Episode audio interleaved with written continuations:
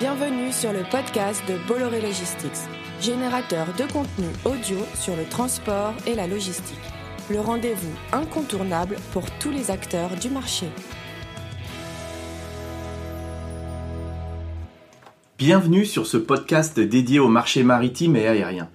Aujourd'hui, avec moi, Camille Contamine, en charge des affaires publiques maritimes, et Philippe Ullmann, directeur aérien Europe chez Bolloré Logistics.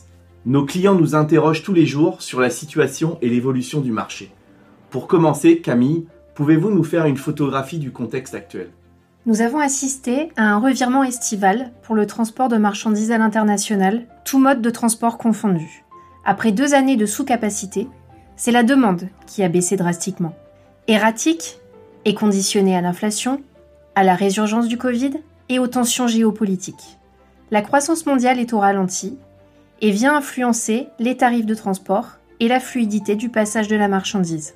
En Europe, le surstockage a affaibli les commandes et malgré un petit pic de consommation avant Noël, nous n'avons pas connu la traditionnelle peak season. Philippe, comment cela se traduit-il sur le marché aérien en Europe? Alors l'aérien, nous sommes doucement revenus à la capacité de 2019. Sur l'année passée, nous avons pu constater une baisse globale des taux de fret de 28% par rapport à 2021 et cette baisse continue. Concernant les différents trades, sur les Amériques, le marché est stable, import comme export. La capacité est accessible, les compagnies aériennes européennes et américaines ont développé leur offre sur l'Amérique du Nord, Europe, au détriment de l'Asie et plus particulièrement de la Chine. Sur l'Afrique et le Middle East, la capacité est revenue à un niveau normal. Sur l'Afrique de l'Est, on note même un, apport de capacité supplémentaire avec l'implantation de compagnies du Middle East. Enfin, sur l'Asie, nous constatons une reprise des vols, mais nous sommes encore loin des niveaux de pré-Covid. À titre d'exemple, en 2019, il y avait plus de 80 000 vols internationaux par semaine depuis la Chine. En décembre 22, il y en avait 6 000.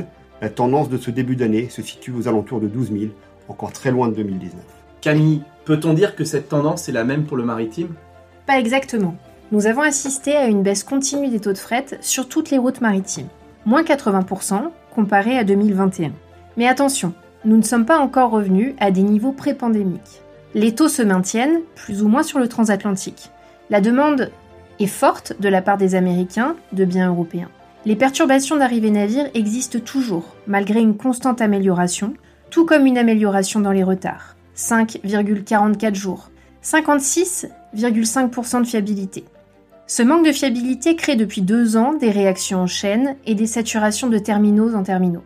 Avec ces signaux orange, nous pouvons signaler une désaturation des côtes américaines. Mais d'autres paramètres sont à prendre en compte.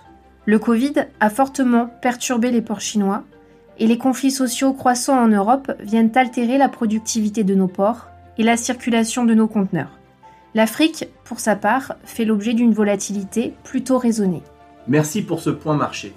Et comment voyez-vous les perspectives du fret pour 2023 Alors, tant que subsistent ces incertitudes économiques et géopolitiques, le consommateur va continuer d'adapter sa consommation. En ce moment, nous notons une baisse de production en Asie. Le frein sur la consommation touche certains types de produits et influe sur les volumes à l'import. Par contre, les entreprises de e-commerce et de fast fashion s'en sortent plutôt bien, mais ne compensent pas les pertes de volume des industries plus classiques. Le marché import-Asie subit ce début d'année une baisse de volume de 17%. Par ailleurs, avec le retour des vols passagers sur la Chine dès le mois de mars, la capacité entre l'Asie et l'Europe va être augmentée. Si les volumes ne repartent pas, les prix devraient continuer de baisser. Nous ne devrions néanmoins pas retrouver les prix de 2019. Les coûts d'exploitation et de carburant sont bien plus élevés aujourd'hui qu'il y a trois ans. Nous constatons également une dégradation de l'image du transport aérien, jugé trop polluant. Notre industrie va devoir accélérer le passage à des carburants plus vertueux, tels que le SAF, qui reste aujourd'hui très cher.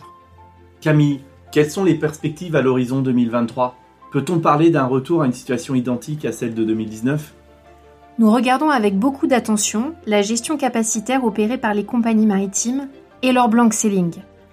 Nous sommes face à un contexte surcapacitaire et de nouveaux jeux de partage d'espace au sein des navires, au sein des alliances, sont en train de voir le jour. Il y a un risque de surcapacité croissante qui peut encore influencer les prix et nous attendons plus 3% de capacité en 2024. Nous travaillons étroitement sur chaque place portuaire à la diminution de problématiques de fluidité du passage de la marchandise ou aux impacts des grèves sur nos clients. 2023 sera un tournant pour des solutions d'avenir durables. Nous devons accompagner toute flotte plus économe en énergie et utiliser les carburants propres. Nous devons, et j'insiste, également soutenir le fluvial et le ferroviaire pour du prêt et du post-acheminement.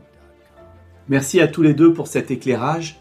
En conclusion, au vu de ce nouveau marché et de façon à répondre aux attentes de nos clients, nous resterons 1. flexibles, 2. agiles, nous continuerons à créer des opportunités dans un contexte baissier en mettant la priorité sur une approche durable avec nos engagements green sur toutes nos solutions. Merci à toutes et à tous de nous avoir suivis. N'hésitez pas à vous rapprocher de vos interlocuteurs dédiés pour poursuivre cette actualité.